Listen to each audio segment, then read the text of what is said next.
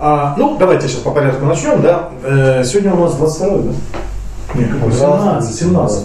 Это я, это я долго ехал. Сегодня 17 17 Я подумал, я 21 уже должен в Барнауле быть. Времени Сегодня совсем... 17 августа 2017 года. Рады вас приветствовать на Крымской земле. На этой неделе, естественно, не было ответов на вопросы, и поэтому, ну, поскольку уж встреча состоялась, то мы не можем не задать вопросы, тем более люди будут просто счастливы увидеть, что здесь процесс продолжается. Процесс продолжается, безусловно. Да. Значит, э, накопилось несколько вопросов. Конечно же, э, самый горячий – это все, что связано с Кореей. Люди до конца, и причем московские люди, да, те, которые слушают всяких там аналитиков на ток-шоу, они говорят, вот, вот сейчас вот грянет точно. Вот тогда еще не точно, а вот сейчас вот грянет, и будет очень плохо, и будет чуть ли не ядерная атака, и украинские ракеты э, которые Коломойский приватизировал в 2014 году, вот уж точно взлетят, двигатели, которые поставлены. Ну, понятно. Да, да, да. да. А, но при этом некоторые трезвомыслящие говорят, да ничего не будет, все равно там юрисдикция надстановая, ничего там не будет. Это просто вот такой канал для того, чтобы раскачать а, и ничего не будет. Как вы прокомментируете вот эту ситуацию с обострениями на всех ток-шоу? И разные чиновники говорят, что ситуация обостряется, обостряется, обостряется. Ну, вот эти все ток-шоу, когда бьются за Корею, Э, они не понимают самой сути существования двух Корей, северной и южной. На самом деле, вот э, с этого надо всегда начинать. Вот если здесь разобрались, то тогда все последующее станет понятным. Значит, э, суть заключается, в общем-то, если так, по-моему, Стругацкие назвали корейцев евреями Азии. Вот. И э, вот южнокорейское чудо, оно связано с тем, что перебрасывали технологии из Соединенных Штатов. И там все, резкий э, взлет микроэлектроники, автомобилестроения. Но в это же время э, Северная Корея, вся такая идеологизированная, вся направленная, э, целеустремленная, вот, мы это видим на своих глазах. А на самом деле мы видим то, что происходит глобальный эксперимент по управлению человеческим обществом и созданием рабочего инструмента, который для Азии будет уже корейским.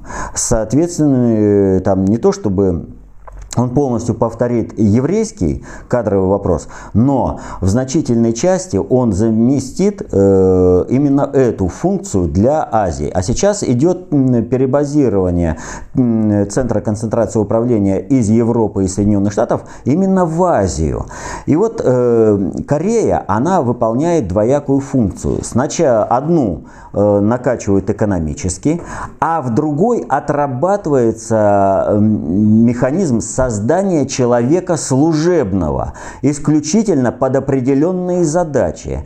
Следующим этапом нужно будет совместить вот это технологическое развитие Южной Кореи и э, человека служебного идеологизированного Северной Кореи с поглощением идеологизации всей этой Кореи. Но если Южная Корея за счет экономической работы, за счет экономического сотрудничества со всем миром может прокормить себя сама, то проект Северной Кореи, его нужно кормить, потому что он слишком военизирован, и несмотря на то, что все люди там работают, вот, но тем не менее есть определенное расслоение, есть номенклатура, которая живет очень э, богато, и сына Ким Ир Сена, ой, прошу, Ким Чен Ира, э, который вот недавно убили-то, э, он же почему не стал-то наследником? Он э, по поддельным документам уехал поразвлекаться в Японии в парке аттракционов,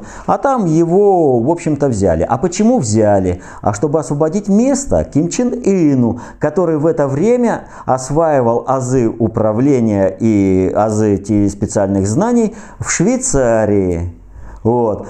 То есть э, их готовят. Они вот на уровне э, высшего управленческого звена никакой, э, так скажем, как она, блокады не существует. Они спокойно передвигаются по всему миру, они спокойно учатся, они работают над созданием человека служебного. Но ресурсов не хватает. И пока был Советский Союз, Советский Союз, он кормил Северную Корею э, для того, чтобы она производила э, вот этот эксперимент. Особо не афишировалось, это было такое... Вообще не афишировалось, это была экономическая жизнь, э, которая там э, то как бы для э, прикрытия вот этого финансирования, то водку корейскую купят, Кемерсеновка стояла во всех магазинах с засушенными корешками и э, ящерицами, то еще какой-нибудь там придумают момент. Вот. То есть то, что не требует особых затрат, ну, водка, она очень быстро это, продукт производится. Это не высокотехнологическая продукция, которую там делают. Но нужно было развивать именно военно-технический сектор и создавать человека служебного. И Советский Союз успешно кормил. Но в 90-е годы, в 91 году Советский Союз рухнул. И э, нужно было перевести на другое кормление. Этим следующим кормлением решением стали Соединенные Штаты. То есть этот проект создания человека служебного, это э, даже Соединенные Штаты, которые главнюки в мире, жандарм в мире, они не могли его э, прикрыть или как-то. И Соединенные Штаты стали кормить. Но как нужно было кормить э, ту же самую Северную Корею? Нужно было выстраивать программы. А какие программы? А программы такие. Значит, Северная Корея бьет себя кулаками в грудь, там это орет, сейчас забросаю бомбами, ракетами ракетами, я вас там все, у меня ядерное оружие есть. Э, Соединенные Штаты э, тут же, ой, боюсь, боюсь, все, мы, нам страшно, давайте как-то договариваться, там э, будем с вами решать. Вот. А у вас там, это, он подключается, у вас там экономическая проблема, вам кормить ничего. А вот Соединенные Штаты могли бы поставить вам продовольствие. Ну ладно, давайте договоримся, что же мы будем бомбить того, кто нам продовольствие поставляет. И конфликт подписывается прописывается программа, продовольствие поставляется для того, чтобы э, Северная Корея жила, и все дальше. Заканчивается одна программа э, или требуется какое-то отвлечение внимания в мире, Северная Корея снова орет, сейчас всех забросаю бомбами, сейчас я вас там э, ракетами буду вот, это, обстреливать. И снова проходит определенный вот, сначала... Не, вот окно Авертона в очень коротком шаге. Сначала, ну невозможно, война начнется через несколько минут, и заканчивается тем, что снова дали продовольствие и все разрулилось. И вот э, когда утверждают вот сейчас о том, что война начнется там через какое-то конкретное время, просто ну, забывают посмотреть, как это было с 91 -го года. Сколько раз там вопрос раз, э, разруливания, разрешения вот этой конфликтной ситуации отработан до звона. И именно поэтому, когда ракетами ударили по Сирии, Сирии. Внимание быстро переключили на, Юж... это, на Северную Корею, тем более, что продовольствие им опять надо. Вот. И отвлекли внимание, то там армада, три авианосные ударные группировки, которые оказались э, в разных частях Мирового океана, но никак не у Северной Кореи, э, что выявили тут же СМИ. А почему? Технологии уже настолько развиты, что и обывателю становятся доступными, и вот это управление, оно рушится вот, на основе обмана. Э, то они там, э, мы сейчас другими средствами там задавим все. Сейчас концентрируемся, проведем учения корейско-японские, там, э, американские. Но это все, это, каждый знает свою роль, и он ее оглашает. А конфликты, посмотрите, говорили минуты, вот все, сейчас, там эти армады сейчас все разбабахают. Ничего не разбабахало, и все уходит. Но поддерживать тонус в обществе, вот этот истеричный, личный, чувство опасности, его необходимо. И Северная Корея, это вот сейчас стало тем плохишом, вот э, после крушения империи зла, как э, был назван Советский Союз, э, тем плохишом, который должен весь мир держать в тонусе. Вот. Она свою роль выполняет. А когда в Томагавке бросались на эту авиабазу, в Сирии, в Сирии, да, прошлое, да, да, прошлое обострение, да. то Корея в данном случае выступила э, отвлекающим маневром от этого, в принципе, Аверштага для того, чтобы Трамп порешал свои вопросы с военным руководством Америки. Да. А что сейчас маскируется? Прежде всего, э, сейчас продолжает, вот э, первое, э, Северная Корея, это мальчиш-плохиш, который держа, должен держать в тонусе все управление, э, это всю планету. И сейчас ведь происходят очень серьезные проблемы э, межгосуд... Э, перестройки межгосударственных отношений. И перестройка отношений Европы с Соединенными Штатами была бы на первом месте, если бы не было опасности, что Северная Корея ударит ракетами. Если внутри Америки вывести чисто на противостояние глобальной элиты и страновой элиты схлестнуться мало не покажется вплоть до гражданской войны. Чтобы этого не было, э, чувство внешнего общего врага, оно должно объединять. Надо договариваться, где-то там на себе на горло наступить. Это целый комплекс задач, вот, что решает. К тому же нужно выводить э, на первую роль Китай. И Китай так или иначе, он то вроде обещает Соединенным Штатам, мы поговорим с Северной Кореей, а потом говорит, а нет, а мы не будем разговаривать разговаривать, вы сами разбирайтесь. И, и американцы уже вынуждены к Китаю идти на поклон. Ну давайте, ну вы как-нибудь разрулите, иначе ну, начнется война, мало не покажется и вам тоже. То есть и здесь отношения все меняются. А вспомните, совсем недавно Китай возмущался проходом американских кораблей э, в спорной зоне, там у искусственных, да, у, у искусственных э, островов, э, которые насыпали китайцы. Понимаете? Это все вот разруливается, это все одно и то же. Это, э, они, э, напрягая весь мир, прикрывают э, все процессы глобального управления, сводя это всего лишь на область внешней политики межгосударственных отношений. КНДР и США. Да. И этот процесс он будет, потому что надо прикрывать. И они, вот, это вот, понимаете, как этот, кто там, мочало начинать сначала, и вот так вот по кругу-то идет, все это идет, и оно будет продолжаться с разной степенью интенсивности, как оно идет с 91-х годов. А вторым, наверное, по важности вопросом, он вчера, конечно, активизировался, это то, что Путин в последнюю неделю очень активно ездил по стране, оказался в Калининграде, и, конечно же, у всех на виду и на слуху, как он построил представителей Министерства финансов относительно перехода на рублевую зону в обслуживание в портах. Ну, всех, конечно, эмоциональная часть, как он это сказал. А, вот это августовское все ждали августовского бассейна. А оно может выразиться в том, что Путин потихонечку начинает прижимать и говорить на повышенных тонах с элитами и всячески их пытаться а, тоже напрячь. Нет. Путин очень талантливый, толковый управленец. Он никогда не позволит себе э, сделать шаг который не базируется на мощной основе управления.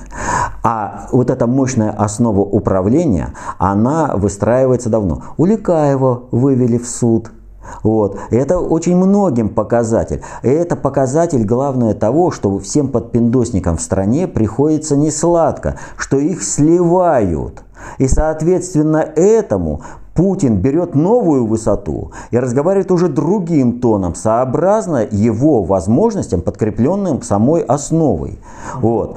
Э, и поэтому ждать каких-то вот, э, ну, обострений, э, я уже комментировал по этому поводу. Вот август, он как бы спящий сезон, когда управление, оно расслабленное. Вот. Путин это тоже учитывает для того, чтобы взять новую ступеньку в обретении э, суверенности нашей страны, нашего государства. То есть не только реализация тех сценариев, но и наших. У него каждый шаг подготовлен. И э, он выверен.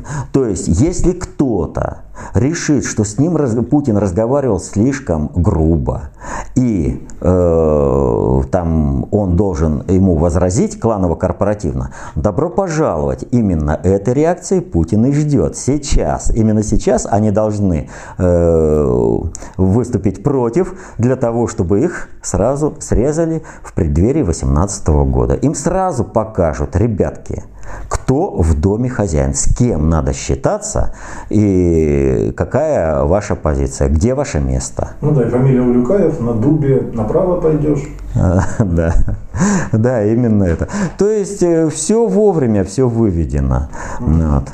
И вот э, я вам просто вот рекомендую, э, Путин это вот как, знаете, поплавок при рыбалке, да, это такой маркер по состоянию управления. Вот вы смотрите, как он разговаривает, что, и вы можете понимать, э, какая высота еще взята, какое информационное поле создается и куда, как, что двинуться. А вот люди, которые не понимают этого управления, они пытаются против Путина выступать, не встраиваться, а выступать.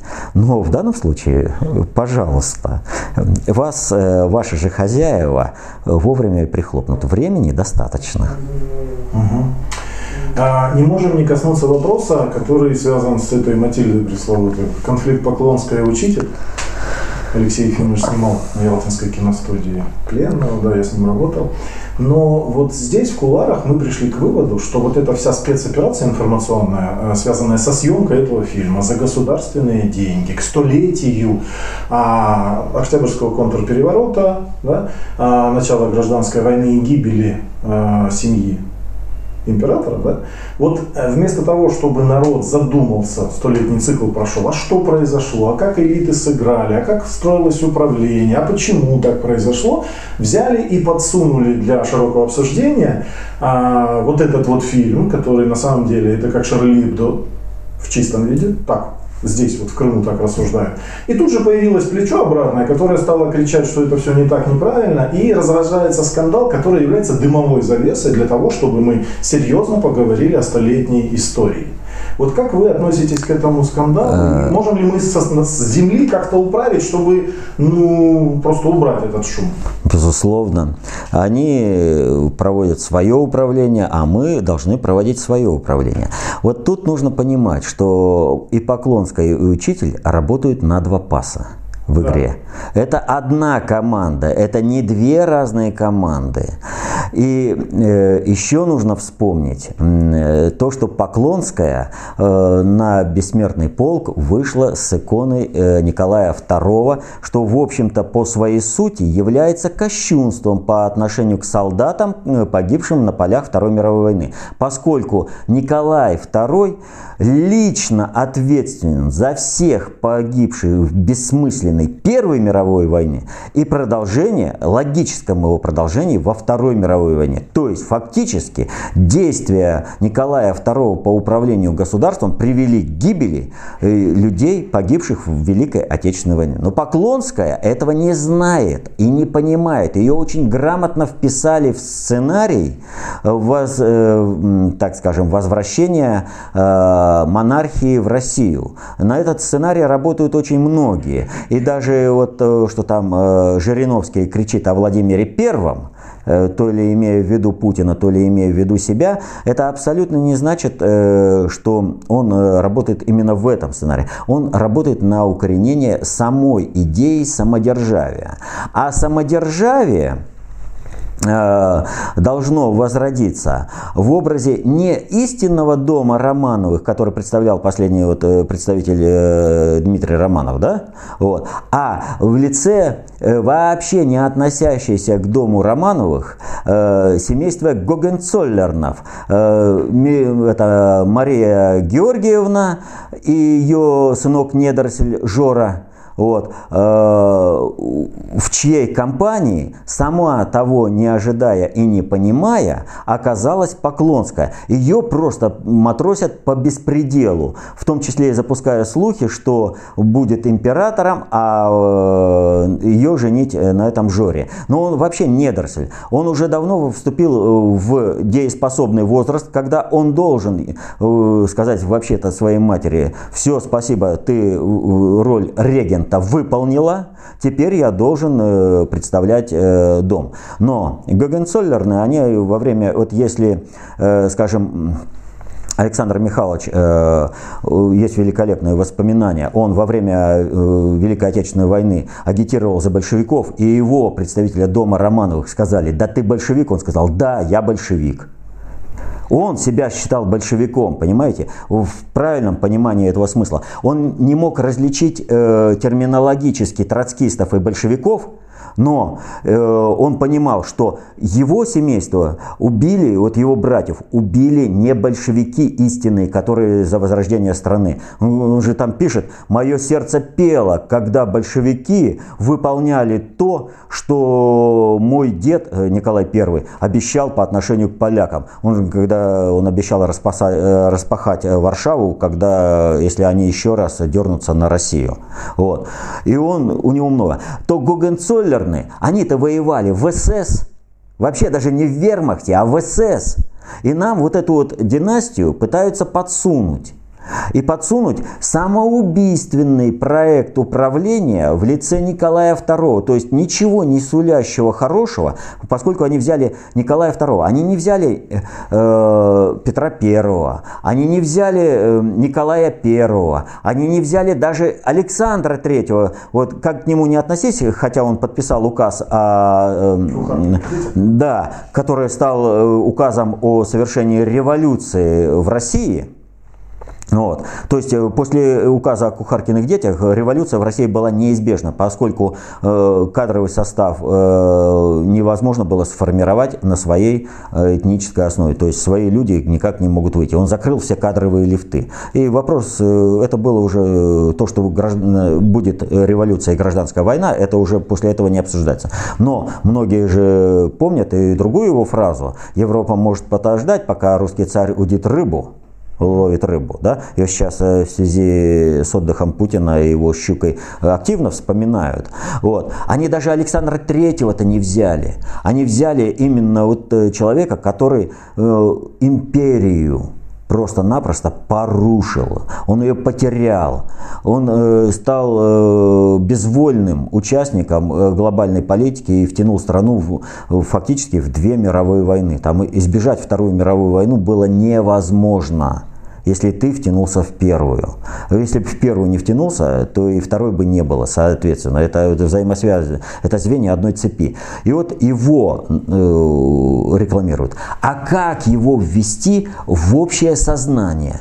Нужно снять фильм, который э, в общественном мнении не будет вызывать никакой, э, никакого отторжения. И будет образ э, человека, э, такого именно страстотерпца, Э, которого э, сделали святым э, в РПЦ, да, Ничего, вот. ничто людское. Да, что он такой же, вот все. Возрождение монархии это вообще-то нормальное дело. Ну, это, в общем-то, нормально все, да. И нужно сделать пиар по этому поводу и канализировать разговоры о личности царя, не об его управлении, а о том, как он был хорошим семьянином, э, любил детей, там, жену. Ну да, увлекся он до этого времени какой-то там э, этой плясалкой э, это, балетной. Вот. вот. Поэтому этот вопрос, это э, Поклонская осуществляет супер-гипер рекламу этого фильма с внедрением идеи самодержавия и образа царя Николая II в общество. Вот что это делает. Это то же самое, только более масштабный э, шаг.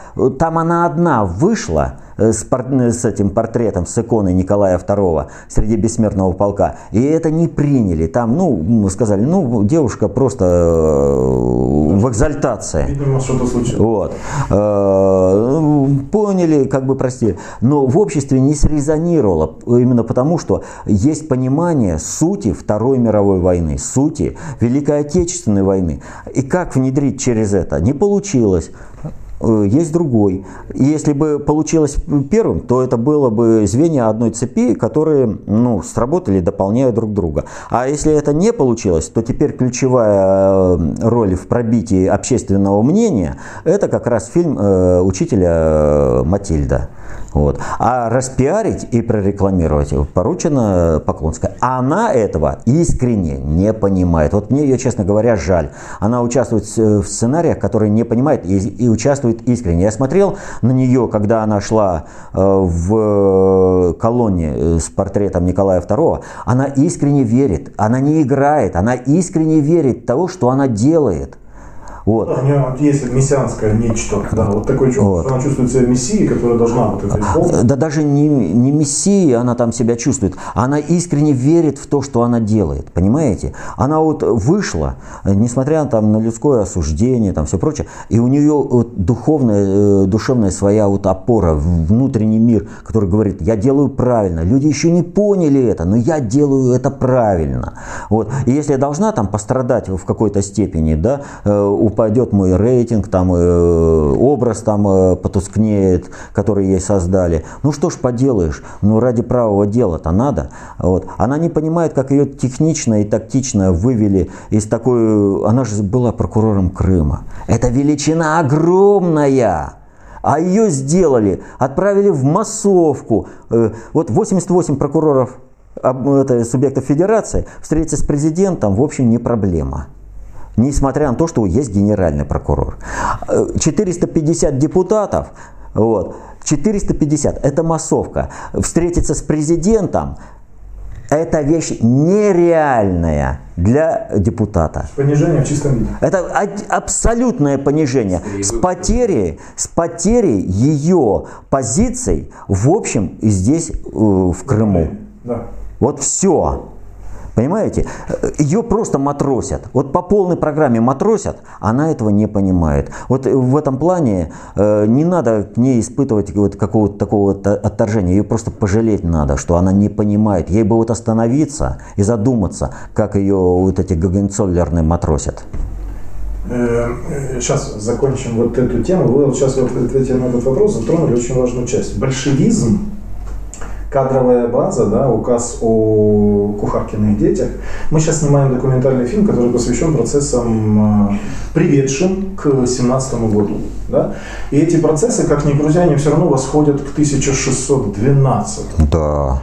И вот эти процессы, которые заложены, они на самом деле касаются и вопроса большевизма, и вопросом старообрядчества, и вопросом староверия, и вопросом польско-литовской оккупации, которая последовала после смутного времени. В качестве... Во время смуты. Да, во время смуты, да. Ну и она не на шестом приоритете, но оккупация продолжилась. Я в качестве примера приведу. Буквально на федеральном ток-шоу один коммунист, который к Соловьеву постоянно ходит, я его фамилию сейчас не вспоминаю. Калашников, наверное. Да, да, да, да, да. Это тот самый, который гордился тем, что его пригласил к себе посол Соединенных Штатов Макфол и дал указания, как вести во время Болотной площади. Да, да, да, да. И вот он э, на ток-шоу сказал такую мысль, что вот они с Нарышкиным были на какой-то встрече в Польше, в Варшаве, сидела российская делегация. И представители российской делегации начали вспоминать, что у него бабка была полька, а у того прабабка была полька. И сидит Нарышкин с ними, они сказали, да мы с тобой только здесь два русских. А на самом деле даже роман Толстого «Война и мир» говорит о том, что эти люди, говорившие по-французски, они все имели польские фамилии. А Пыжиков сейчас об этом очень много говорит. Я сейчас хочу задать вопрос, он может быть объемный. Очень много споров и накатов на большевиков. Вот Ольга Васильева, которая вышла вот недавно с заявлением о школьном телевидении, год назад, да, проехалась по большевизму. Она обвинила большевиков во многих вещах. Многие люди не понимают на уровне понятий, кто такие большевики, кто такие троцкисты, кто такое сталинское ЦК. И вот эти процессы, которые в семнадцатом году вот просто взяли и развернулись, да, для людей не хватает понятийного аппарата, кто есть кто. Вот можно, ну, широкими мазками там, да, описать хотя бы основных субъектов игры, которые играли э, на российском поле сто лет uh-huh. назад, с точки зрения процессов, кто чьих будет, кто откуда вышел, да, кто такой Троцкий, кто такой Ленин, угу. кто такой Сталин, кто такие старообрядцы, насколько они имели отношение к этой революции. Причем здесь генеральный штаб, тот же Борис Михайлович Шапошников, например, ну и другие офицеры угу. генерального штаба. Вот сделать такую небольшую мини-лекцию просветительскую по поводу того, что маскирует та же, собственно, мотив. Очень серьезный вопрос, очень объемный вопрос. И здесь даже широкими мазками, э, боюсь, можно только осветить некоторые моменты. Значит, э, первое, вернемся немножко к смуте. Вот здесь нужно понимать. Э, вся смута – это операция глобального управления по замене правящей династии в России с независимой и осуществляющей глобальное управление династией Рюри Рюриковичей на династию, которая будет играть по правилам британской короны. Хотя основным инструментом э, тогда выступала Голландия. Дело в том, что когда генуэзцы и венецианцы переносили управление, а это два крыла глобального предиктора, белые и красные, вот, то первым э, местом дислокации э, будущих атлантистов э, было выбрано именно Голландия, потому что удобные реки позволяли контролировать Европу и хороший выход к морю для дальнейшей экспансии. И это, но это был первый прикид. На территории было уязвимое положение, и поэтому они выбрали Великобританию. Но голландские флот э, продолжал, и голландские купцы продолжали выполнять роль глобального управления. И вот э, голландцы дали денег э, Романовым, чтобы они стали очень состоятельным таким э, боярским двором, и в результате этого привели к тому, что э, вошли в царскую семью. Вот. Потом э, все это э, замутили смутным временем. Вот. А почему они вышли на это?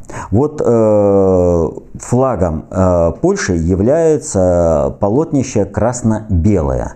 То есть там равномерно присутствуют и атлантисты, и евразийцы, то есть два крыла глобального предиктора, которые должны были работать. И центром концентрации управления всех русских земель изначально из Рима было запланировано, что станет Польша. Но э, Иван Грозный, осуществив гениальнейший просто ход, э, купил э, и неважно как приобрел титул царя, что позволило ему претендовать на центр концентрации управления. И он это начал осуществлять. Он стал центром концентрации управления всех славянских земель.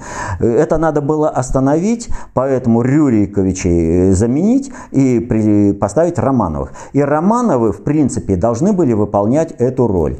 И все бы было хорошо, но пришел Петр I. Э, это человек, который должен был добить э, полностью русскую идентичность русского государства. Но он воспитанный в проевропейском духе, оказался по духу русским человеком, и он взял западные технологии и Россию превратил, пусть по западному типу, но в империю. Вот. Э, следующий выдающийся царь э, Русской империи Николай I, который заставил э, глобальное управление проявиться во всей своей красе, это Крымская война, где участвовали и британские войска в войне, и какого королевства? Это самое Маленькое европейское королевство. Да не маленькое. Оно и часть Франции занимало, и северную... Да-да-да. И часть э, северную э, Италии. Это генуэзцы. По своей сути. А, то есть римский престол в чистом виде. Вот. То есть э, генуэзцы вынуждены были э, вместе с британцами по полной программе на шестом приоритете участвовать. Этого Николаю Первому простить не могли. И поэтому, естественно, его фигура вообще в русской истории замалчивается. А он нанес, вот на уровне глобальной политики, он глобальщикам, атлантистам и евразийцам нанес колоссальнейший удар. И мы, и мы им еще воспользуемся не раз. Крымская война это же очень серьезная вещь, а не просто там. Вот. Э, ну вот про Александра Третьего я уже говорил. И э, в общем-то, в обществе всегда было понимание, э, как только пришла династия Романовых, что Россию пытаются положить под иноземное э, управление различными способами, воспитывая э, дворян так, что они не знали даже русского языка, но во время войны 1812 года оказалось, что эти дворяне великолепно сражаются за Россию и отстаивают ее. То есть язык-то может может быть и французский. Э, Пушкин заговорил э, на французском языке, потом он выучил уже русский-то. Но дух, который они принимали, э, проживая на территории России, он заставлял их воевать за Россию. Те, кто не принимал русский дух, так и оставались там, за границами. Они там постоянно проживали, проматывали свои состояния здесь, продавали крепостных, там и все прочее. Они вообще не принимали Россию. Но оставшиеся Э, дворяне, которые даже говорили по-французски, они оставались русскими по сути людьми. И они пытались вывести Россию на свой самобытный путь. Они понимали, что они великие, пока Россия великая. И вот это основа большевизма.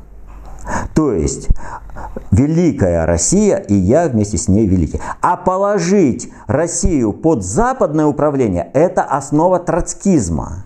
И э, Запад э, в результате того, что не удалось добить Россию Петром Первым, что он запустил вообще проект империи, он постоянно планировал э, различные революции. И первая революция, когда они подготовили, она должна была состояться при убийстве Александра II, э, за что казнили-то брата э, Ульянова. Да. Вот. Но у них это не получилось тогда развязать революцию. Они вошли в другой цикл и стали выводить уже через мировую войну. Э, развязать революцию. И все революционные движения, э, они подкармливали.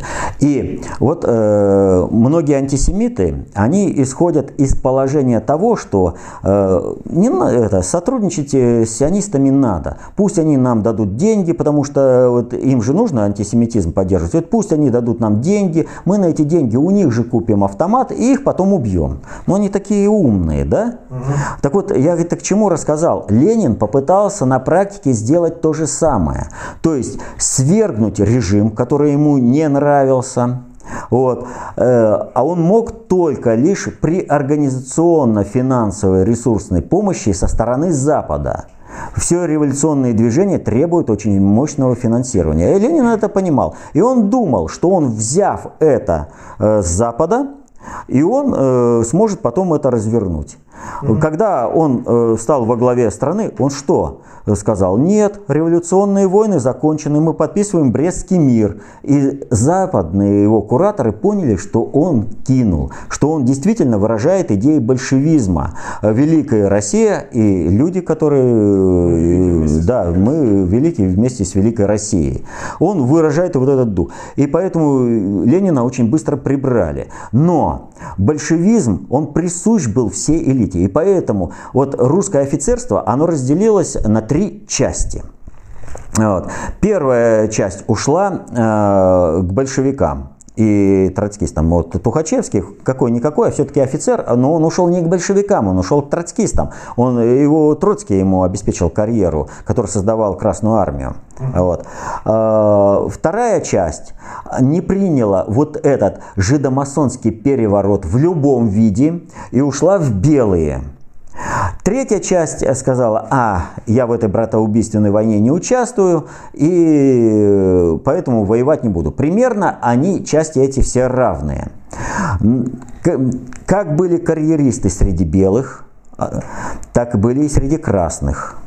А, как были э, идеологически э, целостные люди э, за единую неделимую Россию среди белых, так такие были среди красных. Но во время гражданской войны, вот гражданская война, она внесет в себе еще личностный аспект. Если мой личный враг находится на той стороне, я уже не могу прийти туда, потому что он меня ликвидирует. Угу. Вот. Он меня уничтожит. И поэтому я, сражаясь против э, этого режима, сражаюсь против своего личного врага. Но закончилась гражданская война. И встал вопрос многим офицерам, а как дальше быть? И вот генерал Слащев, ну уж куда более вешатель, натуральный, да, но он воевал за единую, неделимую Россию, за великую Россию.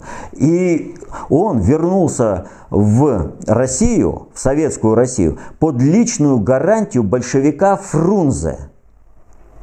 Вот. И он вернулся для того, чтобы обучать э, офицеров, будущих красной, э, командиров Красной Армии, потому что он понимал, будет, вот кто э, Первую мировую войну прошел, те понимали, что все вопросы Первой мировой войны не завершены. Боевые действия закончились, но это вопрос передышки. И они понимали, что будет вторая часть. И в этой части России не устоять. Нужен кадровый корпус. А он великолепный тактик. Э, он за Россию всей душой. Он, он уже разобрался, что там есть большевики, есть троцкисты. И когда большевик ему личную гарантию дал, и он под эту гарантию с опасностью для жизни. И его троцкисты убили. Но троцкисты убили и большевика э, Фрунзе, который стал нарком военмором да, вместо Троцкого. Как они могли это допустить? Они его убили и тут же перевели стрелки на Сталина. Они убили заместителя, который планировался у Фрунзе заместителем, Котовского ну вот. И еще многих. Они просто их убивали. Приходили в квартиру, где-то встречали и просто его убивали. Как, например, Слащева. Ну, всех их. А Фрунзе зарезали на операционном столе. Вот. Это большевики. А вот та часть, которая э, осталась с большевиками изначально, она ведь не очень, э, как бы вот, э, вот обычно как бы не любят вспоминать фамилии. А как можно не забыть фамилию, например, Брусилова, э, творца прорыва 16 года? Ведь он же сразу и безоговорочно принял э, позицию большевиков. Он сразу же сказал, я с новым правительством, я за единую неделимую Россию, и я буду здесь. Говорят, а как так? Тебя же большевики арестовали. Да, он был арестован по мятежу 6, это 6 июля 18 года.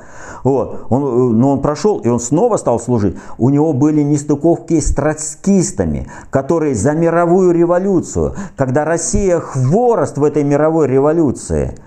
Но он был за единую Россию, и он э, выступал. И таких много. Они создали генеральный штаб, э, они создали Академию генерального штаба, они э, разведку ГРУ создали. Э, они создали то, что потом победило э, в Великой Отечественной войне. Это большевики создали. И поэтому нет ничего удивительного, когда великий князь Александр Михайлович, смотря на то, что делают большевики, он поддержал их всей душой. И он агитировал за них. И когда ему бросали в лицо, э, стремясь оскорбить, да вы большевик, он говорил, да, я большевик. Понимаете? Великий князь, у которого братьев расстреляли, но он разобрался в течениях, что вот это пришлые, это на, на, на поезде с Троцким, ой, на пароходе с Троцким, с Троцким приплыли из Америки, да? И набрали здесь типа Тухачевских. А вот эти, которых поддержал Брусилов, это настоящая опора России, это большевики. Большевики, они выражают мнение большинства населения, и поэтому так стараются обгадить именно большевиков, не вспоминая троцкистов. Да, там маскируются троцкисты. Вот. И, да, ведь первое правительство, которое устроило этот террор, и в том числе расстреляли царскую семью, оно состояло из большевиков, троцкистов, э, левых эсеров, анархистов – Вот. И большевики были в подавляющем меньшинстве. Большевиков, у них просто не хватало кадров. Просто. А вот эта революционная массовка, она имела свои кадры, в том числе и на местах. Но все их преступления списывают на большевиков. И вот как эм, возьмем э, сталинская это, э, коллективизация. Сколько Сталин говорил, не надо такими способами проводить, обобществлять все это. Это вызовет обратную реакцию. Его не слушали. Он большевик. А проводили троцкисты. Вот. И все, и обобществлялось. И птицу, и, и утварь кухонную, там, и мебель, все обобществлялось. Полыхнуло. И тогда, а что делать? А Сталин говорит, я могу справиться с этим, но мне нужны полномочия. А, ну, делай. Но эти, ребята, я вас предупреждал, что будет так, так и так. Значит, я буду делать именно в этом плане. Ну, гражданской войны уже никому не надо, всем уже надо как-то успокоиться. Делай. А под это дело кадровые чистки, и страна двинулась. И Сталин каждый раз, когда троцкисты накосячили, он приходил, забирал новые полномочия, делал, э, полномочия у него оставались, вот. И он двигал страну дальше. Но надо сказать, что до самого конца срока Сталин не был полновластным управителем в стране. Он вынужден был считаться. И поэтому генерал-предатель Жуков у нас считается генералом победы. Да. Вот. Он не мог все справиться. Но э, вот вопрос, мы начали с Путина. Да? Путин точно так же. Накосячили, кланово-корпоративной группировки. А я вас предупреждал, помните? Он им говорил, замучайтесь пыль глотать, забирая свои состояния. А, чтобы забрать свое состояние, нужно пойти к Путину, поклониться, отдать часть э, полномочий, встроиться, и тогда Путин что-то решит для тебя. Вот. И так дальше по всем вопросам. Накосячили. Я вас предупреждал? Предупреждал. Я исправлю. Но мне нужны дополнительные полномочия, чтобы я мог... И так он прибирает э, управление в стране. Так он э, восстанавливает суверенитет страны. Законы управления едины. Это не потому, что он копирует э, Сталина, а отнюдь нет. Просто достаточно общая теория управления. Это как математика. Она в любых руках, вот у любого. Что в Германии рассчитывали ракеты, которые будут бомбить э, Лондон. Что мы рассчитывали? Ракеты, которые будут выводить э, э, спутники в космос. Математика одна, и достаточно общая теория управления. Она одна, едина и универсальна для всех. Поэтому э, вот он там, что он пошел сталинским путем, отнюдь нет. Путин идет своим путем, Сталин шел своим путем. Просто законы управления едины. А, вот вопрос, а, мы поговорили о большевизме, это очень важный вопрос. То, что творится в информационном поле и накаты на большевизм, да, а, встает вопрос, каким образом методически, структурно, да, что снимать, о чем говорить, как это все отбивать. То есть, э, ну, простым, там блогер что-то скажет в защиту, там, но все равно количество говорящих голов с той стороны, оно все равно больше, даже как вот если по логике боевого устава. С той стороны винтовок больше и говорящих Нет. Нет? В данной ситуации абсолютно не так. Власть – это реализуемое на практике управлять. И любой человек э, по своей сути, это вот если сравнить с компьютером, его программное обеспечение.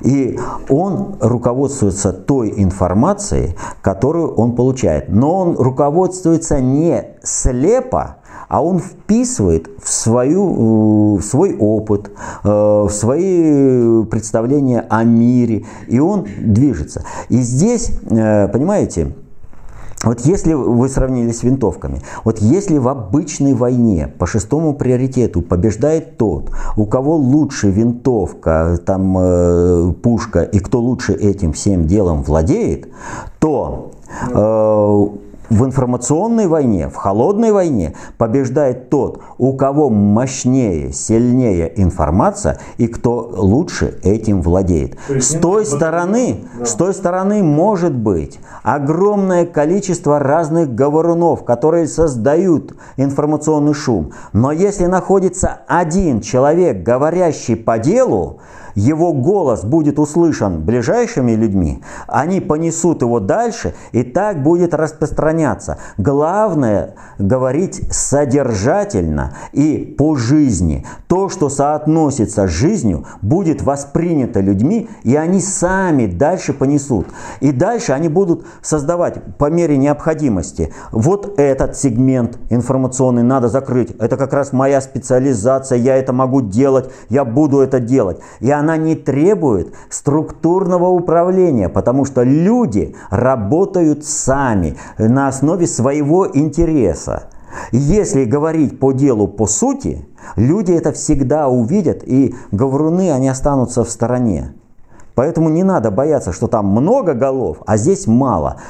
Здесь ровно столько голов, сколько надо. По одной простой причине, что информацию каждый воспринимает, и он начинает реализовывать на своем месте. И если это необходимо для дела, то он будет становиться лидером этого процесса и будет вот этой говорящей головой. Но на самом деле э, это не означает, что вот есть только вот эти головы, как говорится, да, там их здесь мало, а там много. На самом деле все, кто работает в этом поле, являются вот этими говорящими. Там блогеры, они вылазят и чего-то куда-то суют, а эти люди работают со своим, э, э, со своей референтной группой, со своей аудиторией, и это влияние значительно выше, чем то, которое идет через интернет, через телевизор. И сколько бы там этих голов не было. Вот это более мощно.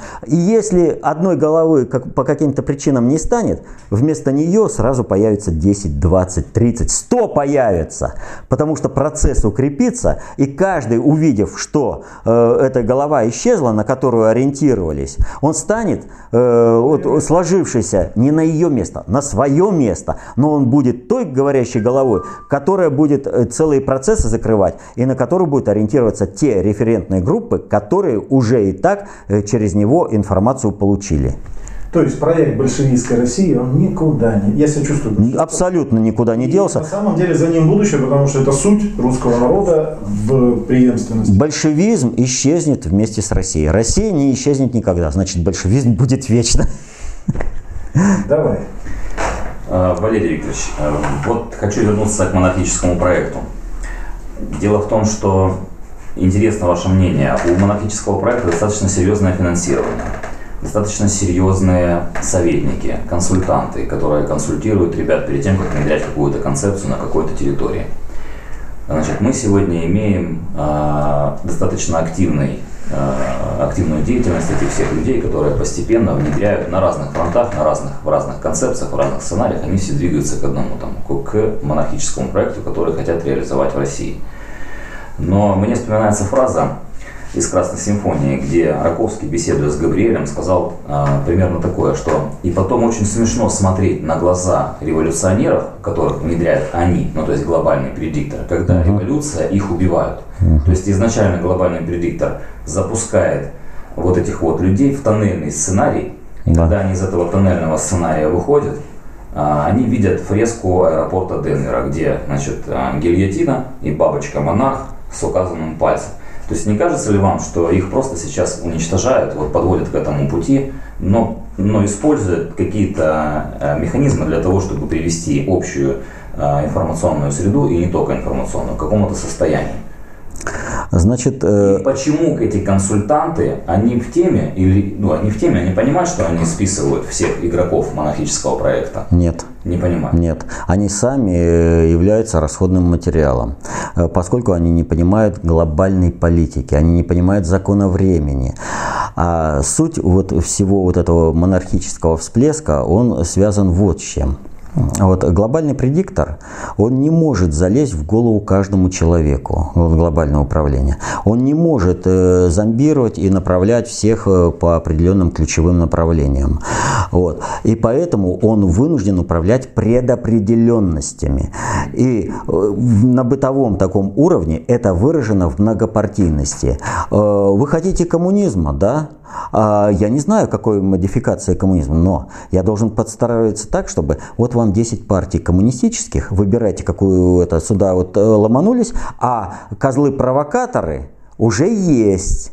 Вам нужен либерализм? Вот вам 10 либеральных партий. Э, тоже то вы туда пойдете, козлы-провокаторы приведут туда, куда нам надо, а не куда вы там чего-то. Вы предполагаете, мы располагаем типа. Вот. На самом деле это вообще претензия быть богом на земле. Человек предполагает, бог располагает. Вот. А они пытаются вот, эти дел, э, вот это дело все э, заканализировать э, туннельными сценариями. Вот. И так э, по всем политическим направлениям. И вот э, что мы подходим. Э, мы подходим к такой ситуации, что э, когда э, произошла революция, укрепилась советская власть, троцкисты ликвидировали династию Романовых для того, чтобы поставить в случае чего династию Гогенцоллернов, но главное, чтобы освободить британскую монархию, потому что вот обратите внимание, была Испания. В результате противостояния с Великобританией, и не столько военного, а, ведь э, помните, из той же эпохи Fleet and Being, то есть флот оказывает свое воздействие одним своим существованием. Не столько военным существованием, противостоянием, а, но э, в результате информационного воздействия э, Испании не стало как конкурента при проведении глобальной политики. Там, кстати, очень интересный был биологический эксперимент по поводу династии Габсбургов испанских проведен. Вот, ну, кому интересно, это легко. В общем, а, вот, э, там они отрабатывали вопрос ликвидации династии по старым э, методикам древнеегипетских жрецов. Вот. Но это вообще тема отдельная, и она очень, ну, хоть и интересная, но такая, как бы, объемная, да? А, нет, она объемная, она э, требует серьезного разговора, поскольку вопросы, которые при э, обсуждении, как была ликвидирована династия Габсбургов испанских, э, и как ликвидировались династии древнеегипетские, они такие в современном обществе пограничные, то есть не всегда однозначно могут понимать люди. Здесь много надо будет разъяснять.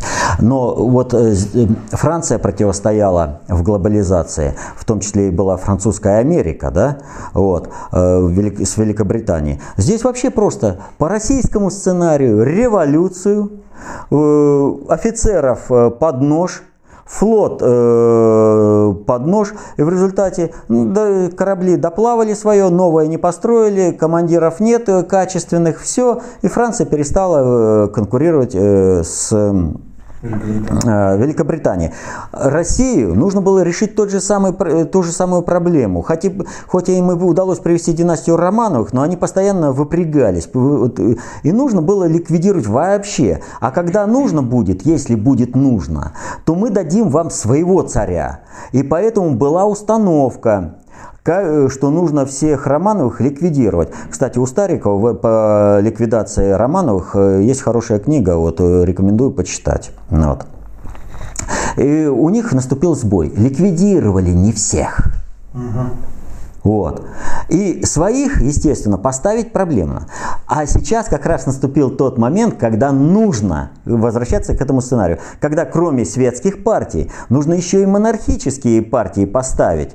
И нужно своих царей. А пока что одного царя, недоросль Жору, Гагенцоллерна, они придумали вот, э, поставить. И этот сценарий надо внедрить в общество, потому что он востребован обществом. В обществе стали говорить, говорить, ну вот Путин уйдет, а был бы у него сын, и он бы этого сына воспитал или передал бы там преемника, пусть не сыну, э, он воспитает своего преемника и передаст по монархии. Не надо выбирать. Вот, потому что э, выборами можно э, кого угодно обмануть и привести кого-то не того. А вот Путин бы просто передал, и все было бы хорошо. Это вот, кстати, основа, почему монархические идеи успешное управление Путина, вот, это основа, почему монархические идеи получили вторую жизнь.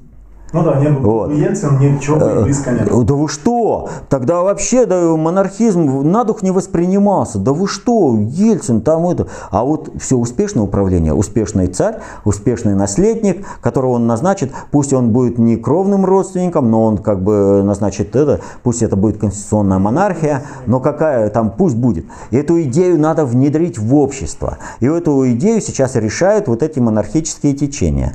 Вот. Они не знают, что они решают. И не такие крутые там аналитики. Они просчитывают э, как бы вот, вот эту вот верхний слой, эту волну, вот они немножко видят. Они не видят, как движется волна, э, это, вернее, вода в глубине, откуда берется эта волна. А вот эти сообщения вот. уже несколько лет подряд, там не меньше ста сообщений о том, что там королева умерла, ну, помните, да? Вот да, да, да. Это тоже показатель того, что, ребята, не а, слушайте их или вот... А, нет, нет, нет. Э, а по отношению к Англии другой монархический сценарий. Там дискредитация британской короны, там ликвидация, потому что ликвидируют центр концентрации управления. Это управление строилось на основе э, британской короны. Они, конечно, куклы-марионетки, которым, как будет сказано, так они и сделают, но по отношению к управлению они дееспособны способны. И их нужно вывести из игры, их нужно дискредитировать. Нужно... И королева, может быть, и действительно уже давно умерла. Вот, э, например, я, э, изучая заговор э, генералов 20 июля 1944 года, уверен в том, что Гитлер тогда погиб. И, дальше это был уже двойник Гитлера. Вот. Но этот же вопрос даже не рассматривается. Вот. Так и здесь.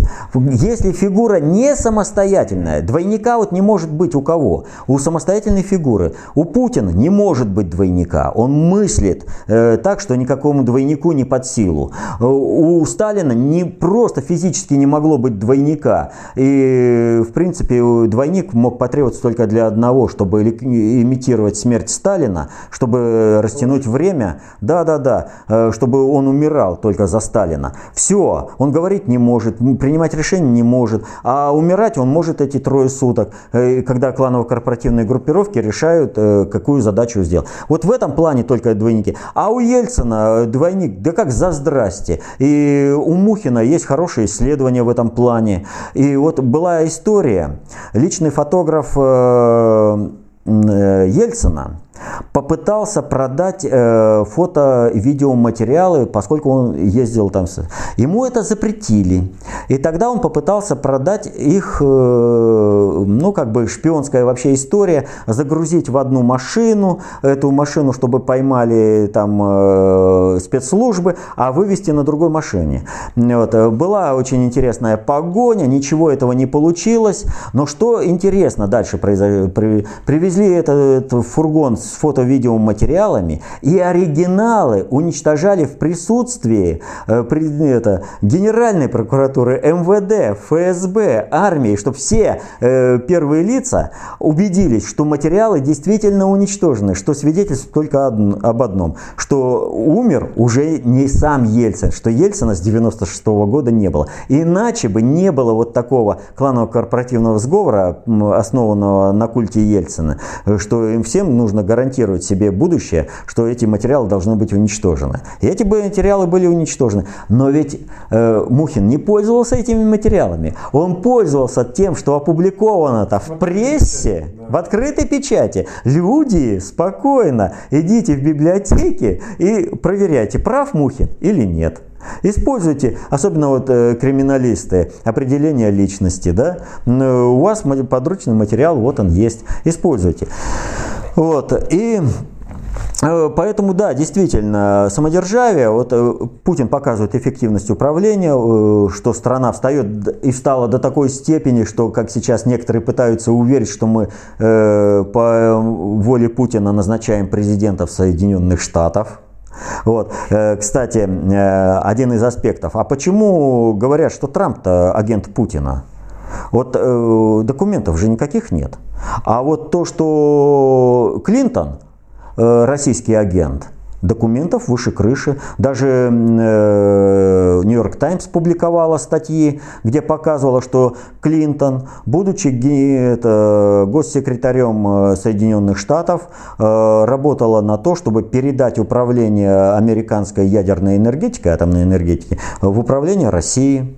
И за это она получала деньги, точнее получал фонд Клинтонов. Постоянно Росатом переводил огромный э, материалов, там масса. А почему Трамп не пользуется вот этим моментом? А уже немножко есть. Э, Сара Хакеби Сандерс, она же вот не так давно, недельку где-то полторы назад заявила, что уголовное расследование по факту государственной измены против одной пенсионерки старушки возбудили, и эту старушку зовут Хиллари Клинтон. Вот. То есть э, подходит там, там устаканивается. Вот вообще вот надо отметить э, вот такое обстоятельство. Вот посмотрите, как сейчас себя ведет э, э, Трамп. Он уже шалит. Вот реально. Взял две комиссии, разогнал, сказал, по нафте будем пересматривать. Он ведет себя вольно. Пошел в отпуск. Ему сначала, э, ты же обещал в отпуск не ходить. А потом те, кто больше соображает, сказали, нет, Э, эту тему мы не будем поднимать. Э, он же как обещал, пока не разгребу все завалы, пока не это. Э, а он, казалось бы, импичмент и все. Он пошел в отпуск, чтобы показать, что он управляет ситуацией, что у него все под контролем, что он уверен в своем... Да, действительно, в основном все уже разгребли. И, разгребли. и Трамп уже, он реально, я почему и говорю, он уже шалить начинает, он уже себе позволяет такие вот вещи, он уже вольно себе ведет, напряжение то спало, потому что переиграли страновиков. Осталось теперь только довести. Опять же повторю, если Трамп не сделает фатальной ошибки. Вот. Фатальная ошибка может э, помножить на ноль все, что он сделал. Но э, пока что вот я вижу, что он работает очень хорошо. Так, э, возвращаясь это. Кто что понимает – Поэтому, и вот их занарядили, по этих э, сценаристов, им нужно сейчас создать э, фра- сегмент э, политический самодержавия. И они на него работают. Но это не значит, что они приведут к успеху. А, потому что глобальный предиктор, он не знает, куда завтра общество качнется. А общество качнется в зависимости от того, какое будет информационное состояние. А это информационное состояние будет зависеть не от количества голов на телевидении и это, а от людей, которые будут создавать свои референтные группы, которые будут заниматься осмыслением жизни. То есть какая информация соответствует жизни, а какая не соответствует. Люди все решают. Вот под это дело они и создают самодержавие. Вот как все это. Не можем не коснуться Украины. Прошло сообщение по Очакову. Американцы начинают стройку. Я думаю, они 2014 года там не так э, сидят от Ильичо, от Одессы до Мариуполя. Но вот сейчас вбросили, что прямо вот заложили под Николаевом вот эту стройку, военно-морскую базу. А, действительно, американцы вгрызутся в Причерноморье и будут драться до последнего за эту территорию в случае контрпереворота в Киеве? Нет. Абсолютно нет. И здесь мы должны посмотреть вообще глобальный сценарий, опять связанный с Крымом. Значит, э, прежде всего, не надо суетиться по шестому приоритету, что там построят американцы, а что они не построят. Э, мы построили очень много разных объектов по всему миру, которыми пользуются сейчас, э, да, вот в Грузии, например. Э, что это против России направлено, все, что построили, а ведь уникальнейшие объекты были построены. Поэтому шестой приоритет, он в принципе не решает ничего. Решает совсем другая ситуация. А я напомню э, ситуацию о том, что в свое время э, все были на ушах от того, что Китай скупил землю на Украине, и он купил, а еще Умные ведь э, предприниматели на Украине-то, э, они же Китай-то кинули с поставками зерна, вы же в курсе? Ну да, да. Ой, какие они умные. А китайцы, они дураки. Они что? Они пришли, дали деньги, говорят, дайте нам зерно. Вот. А Украина говорит, да мы дадим тебе зерно. И немножко отправили зерна в Китай. Китайцы, да, мы все вам верим. И смотрят, поставки, график поставок зерна нарушился. Но китайцы, они дураки. Они не могут понять, как их умные украинцы обманывают. А украинцы в это время зерно по всему миру продают, валюту, фирмы-однодневки, деньги исчезают. А китайцы все чего-то ждут и никак-никак не могут решить этот вопрос. Вот.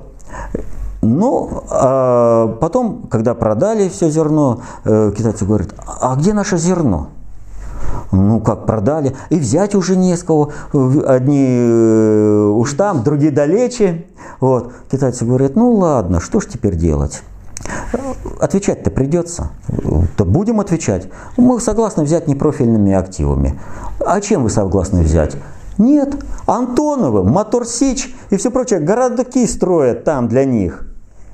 То, что китайцы не могли получить напрямую, не вызвав раздражения э, со стороны Европы и Соединенных Штатов, они взяли через вторичный ресурс, благодаря гениальным, э, умным э, украинским предпринимателям и совсем тупые китайцы. Ну просто... Э, То есть на этих площадках производственных китайцы обосновываются... Они перевозят к себе производство. Они строят э, под Моторсич один город – под э, Антонов другой город. Они перевозят специалистов, многие уже там живут. Они там производство разворачивают. Понимаете? Э, третья компания с Украины, которая ушла, тоже третий городок, э, дай бог память, не могу сейчас вспомнить, но неважно. Три городка конкретно под, вот по зерну умные украинцы, они сделали то, что обеспечили, прикрыли э, вопрос. Э, вот напрямую китайцы вот обращаются, им не дадут. А вот так, а, возвратом, через другую сделку, не свершившуюся, то есть вы же штрафные санкции. Получается верштаг. Хорошо, если не так, то мы вам да. по кругу мы все равно. Да, да, да. Или подсказали. Китайцы, они же дураки. Они не заметят, что вы зерно продадите туда-туда, а фирмы однодневки это деньги возьмут и исчезнут. Тогда еще вопрос по Очакову, да, что это означает в информационном поле. И второй вопрос стратегически, вообще Украину мы хоть когда-нибудь вернем? Э, Украина очень быстро возвращается, так что американцы просто уже шизеют от этого. Так вот, я к чему это? Э, ваш вопрос, вернем ли мы когда-нибудь Украину, э, я если дальше расскажу.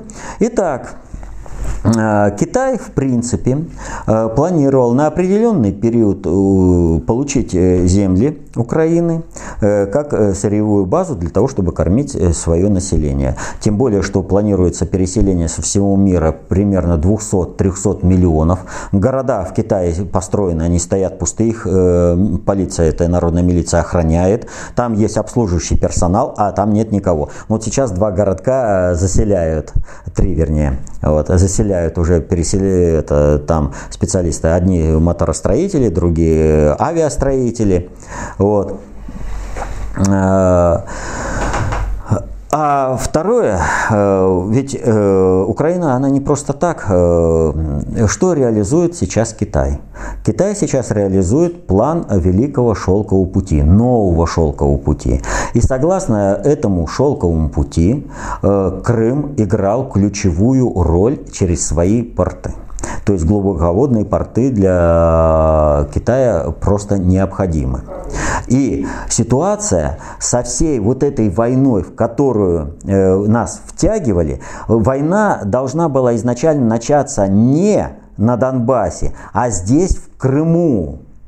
Но Путин э, сработал буквально ювелирно и захватил э, все вот это пространство, не выдавив всех оставшихся игроков. И Соединенные Штаты, и Китай. А Китай-то уже приступал здесь э, к строительству портов. Да, вот. Э, Китай уже участвовал в этом деле. То есть, чего время зря терять? Мы все равно всем этим будем владеть. И суть этого конфликта заключалась в следующем. Мы, Россия имеется в виду, должна была начать вооруженный конфликт с Украиной, которую поддерживают Соединенные Штаты. Они вписываются по полной программе. И чтобы войны э, в центре Европы не произошло, сюда входят миротворческие войска, синие каски, которые совершенно случайно оказываются китайскими касками. Они осваивают Украину и Крым, а война уходит в Европу и в Россию, э, дестабилизируя управление и готовя новую почву под приход новых миротворческих касок э, китайцев. Население у них хватит. Мелкими группами по миллиону человек на каждую страну они вполне способны были бы это ликвидировать. Но грамотное управление Путина, которое вывело и Китай, и э, Соединенные Штаты за рамки крымского вопроса, предопределило и то, что будет на Украине. Ни Китай, ни э, Соединенные Штаты там играть не будут. Вернется, э, сначала будет единое украинское государство в составе как бы мирового сообщества нейтральное, демократическое, а по мере изживания из себя сведомизма и бандеровщины, э, поскольку они несовместимы с жизнью, вот пока идет война, пока разруха и пока грабь награбленная, бандеровщина и сведомизм э, – это их питательная среда. Больше вот при созидании у них просто места нет. И поэтому они будут изжиты просто по жизни. Вот. Как только этот режим будет установлен, что будет мир, спокойствие, спокойствие, порядок, вот, э, так Украина быстро, будет быстро возвращаться э, в русский мир. А вот этот вопрос, который, помните, обсуждался после того, как Путин заявил, что Ленин заложил подводную ядерную бомбу под Советский Союз, да, и вы давали разъяснение, да, да, да. есть исторические основания. Да, да, да. У Ленина коридор возможностей был не безграничный. А вот эта вот проблема национального разделения окраин, она теоретически может быть решена, что Украина войдет в состав большой страны, как субъект, как совокупность субъектов, но это будет большая русская страна. Крах, как там говорили в свое время, в советские времена, дембель неизбежен, как э, крах империализма. Э, так вот, э, это неизбежно. Дело вот в чем. Глобализация – процесс объективный, и он состоит в, в концентрации управления средствами производства. Но управление этим процессом носит субъективный характер. И э, поскольку была большая Россия, и Украина туда входила, то по принципу русской гармошки она не может не вернуться. А дальше, как Турция войдет там, как э, войдет э, то, что Румыния сейчас э, в состав России. Вот. То есть гармошка будет раздвигаться. Это все войдет в состав большой России. А Украина, она просто сейчас, как и вся страна, болеет. Вот. Просто здесь более, э, так скажем, э, серьезный процесс идет, э, более серьезный гнойник, нежели на теле остальной России. Вот. Но это не означает, что она вообще оторвана от единого русского мира. Вырвать ее уже просто невозможно. Все, что входит в русский мир по принципу многорегионального блока, вот, это уже никуда не вернется. Это можно пытаться остановить, что и глобальщики постоянно пытаются сделать. Разрушили Российскую империю, разрушили Советский Союз, а теперь э, просто истерят от того, что Россия возрождается. И они прекрасно понимают, э, Советский Союз, э, в принципе, он после крушения Российской империи, которая была до Варшавы, э, то фактически Советский Союз он раскинулся до Берлина по одной простой причине, что страны социалистического содружества, и причем надо ведь э, понимать простую вещь, э, страны социалистического содружества сложились не потому, что их оккупировал Советский Союз и навязал свои порядки. Чего ж Советский Союз не навязал свои порядки, например, э, в оккупированной Австрии? Угу. Не, не навязал? В Норвегии, э, в Финляндии. Это оккупированные страны. Э, мог взять Швецию, она помогала Германии, будучи нейтральным государством. Вот. Не навязал Ирану. Понимаете? А вот этим странам он навязал. А вопрос заключается в следующем, что эти страны в своем социальном развитии после гитлеровской оккупации сделали шаг вперед, и они увидели этот шаг вперед на основе демократии, которую, на основе Советского Союза. И они и строили. Ведь э, Чехия, кто пришел э, в Чехословакию? Бенеш – Советский Союз не возражал, пожалуйста, довоенный президент, возглавляй, создавай. И что Чехословакия? Чехословакия ответила э, э, как это, вот выгнали э, немцев, да? Чехи не поддержали, сказали, нет, нам такая демократия не нужна, что вы вот делаете вот с немцами. То есть мы это видели, когда немцы это делали с нами. И что теперь?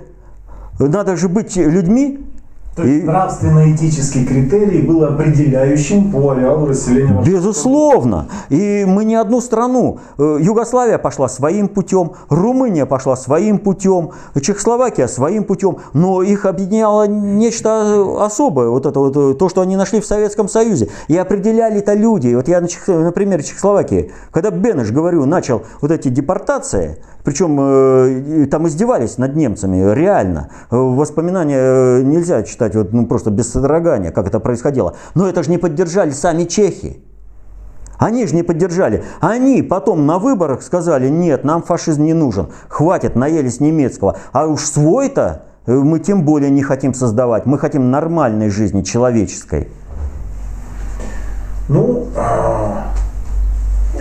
у меня, у меня... Хотел спросить э, и, может быть, э, попросить вас о том, что вот все 17 конец 17 и 18 год для России матрично сложный.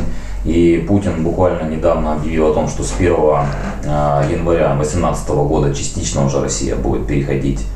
Он дал задачу Министерству финансов подготовиться к этому. Частично будет переходить на расчеты в портах за национальную валюту, то есть за рубль. Это говорит о том, что, конечно, и та сторона сейчас будет создавать какой-то фактор давления среды на э, суперсистему Россия.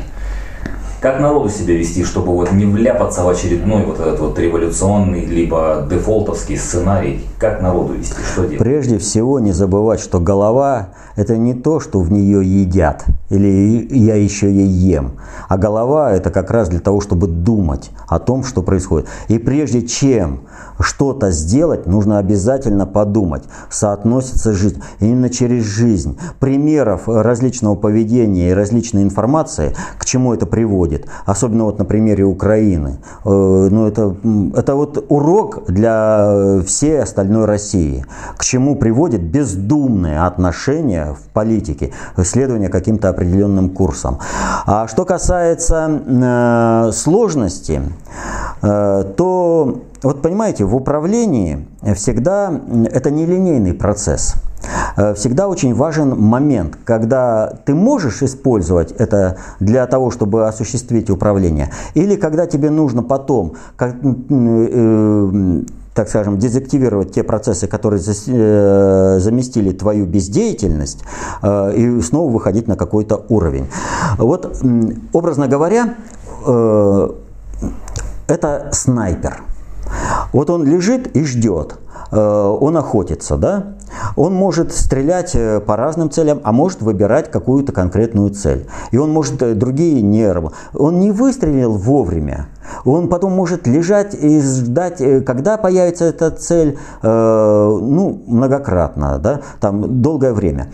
И вот это особенно понятно на Украине.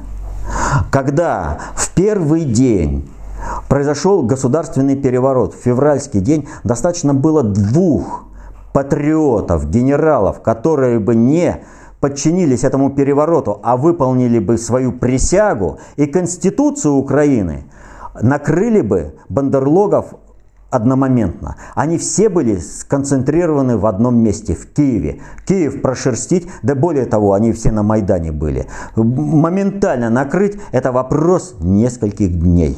Вообще вопрос одного дня, зачистка Киева, вопрос нескольких дней. То есть все. И никакой крови, никакой гражданской войны, государственный переворот ликвидирован.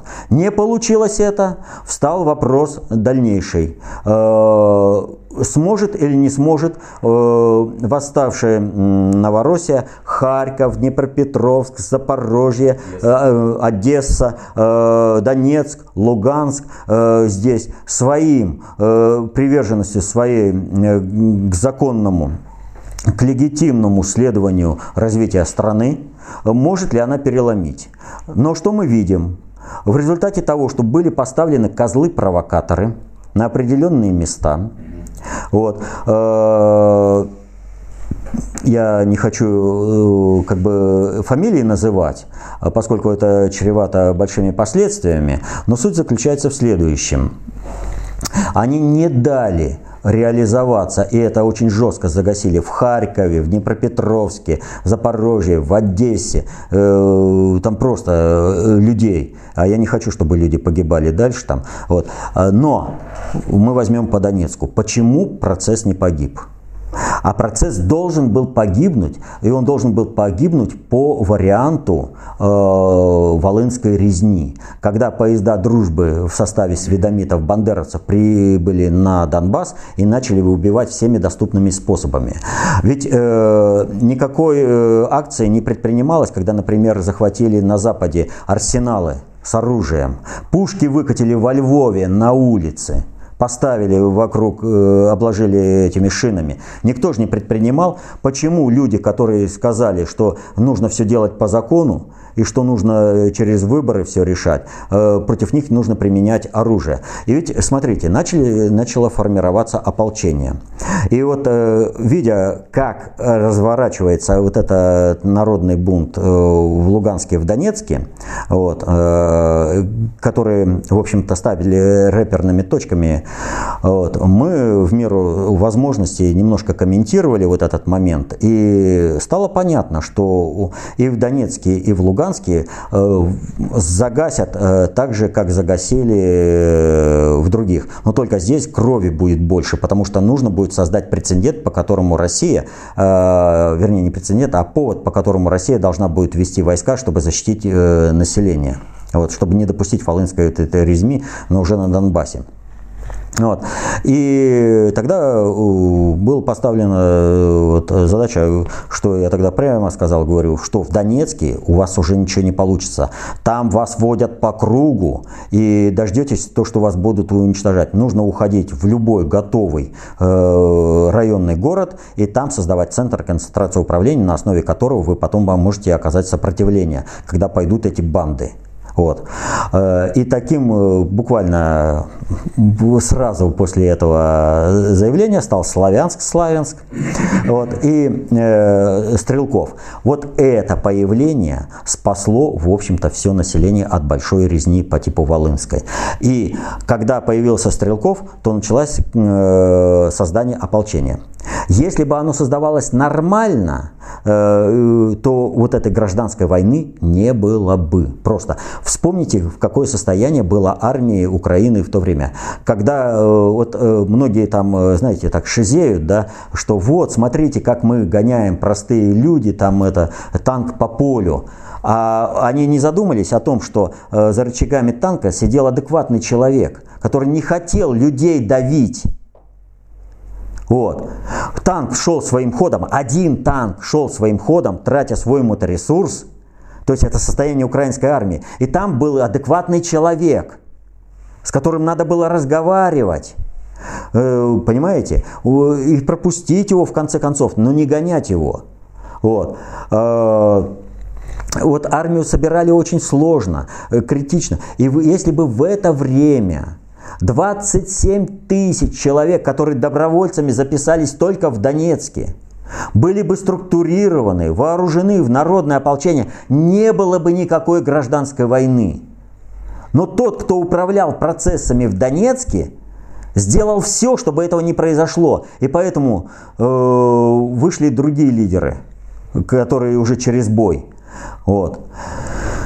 Поэтому э, ну, в это время, в это время можно было решить в месяце. То есть к сентябрю Вот в, еще в мае месяце 2014 года можно было все решить к сентябрю. Украине не было бы ни гражданской войны, все спокойно, был бы восстановлен э, конституционный порядок, э, были бы назначены выборы нормальные с участием всех, э, вот, э, были бы бандеровцы э, поставлены в общие правила, не то, что они могут творить беспредел, а за их спиной стоит милиция и вооруженные силы. Вот как только начались боевые действия, как только началась э, пропагандистская работа, вот волонтеры в этом отношении сделали огромную работу. Вот еще в мае не было никакой гражданской войны, в июне не было никакой гражданской войны, а в июле уже гражданская война была. И этого сделали те волонтеры, которые э, тащили помощь различную э, в ВСУ и добробатам. Именно волонтеры стали той силой, которая э, Украину э, разделила на э, сепаратистов там Донбасс и э, сведомитов. Вот. Так вот, все нужно делать в свое время. И чем э, правильнее и точно сделаешь, тем меньше издержки этого управления. Э, теперь же вопрос решается уже не на Украине. Схлестнулись надгосударственные силы, и здесь очень сильно зависит от того, как Путин разберется с подпиндосниками в, э, в элите россионской и сможет э, проводить глобальную политику. Потому что в глобальной политике глобальный предиктор, он настроен таким вот образом. Он всегда поможет Путину, когда это соответствует его интересам. Но он поможет ровно в той мере, чтобы был достигнут его интерес, но ни в коей мере, чтобы э, ресурсная устойчивость России была усилена. И если Россия э, слишком сильно встает, то они подстегнут те силы, которые могут э, сунуть палку в колеса. То есть э, они, помогая, держат нож за спину. То есть они хотят видеть в нас мартышку, которая таскает каштаны из огня. А мы проводим свою глобальную политику, и мы действуем по правилу достаточно общей теории управления. Использовать объективные обстоятельства для достижения субъективных целей. Глобальщики с этим не могут не считаться, они вынуждены помогать. Так вот, э, сейчас вопрос зависит от того, как э, пройдем мы вот этот 18 год, э, как мы будем выходить на этот 18 год. Но в принципе для Украины и для России все уже предрешено. В 2014 году это был сложнейший год. Россия не вошла в войну с Украиной. И план разведения китайскими касками у них не сработал. Все. Теперь им уже нужно ждать, когда Россия либо выдохнется в проведении своего управления, либо по короткому оверштагу уйдет в другое место. А пока что мы никуда не уходим. И мы не только не выдыхаемся, а наоборот набираем дыхание. Да, поэтому все будет хорошо, но, к сожалению, для многих людей, которые, для которых горе пришло в дома, это будет малым это самое, утешением. Э, люди после вот наших эфиров, да, ну, чисто называют встречи с вами, это психотерапия. Успокаивает, меньше в аптеку люди ходят, они больше начинают понимать. Ну, на сегодня у меня вопросы все. Я хочу сказать спасибо, что нашли. Ну, спасибо. Спасибо вам за то, что приехали. А я хочу, а я хочу сказать про психотерапию.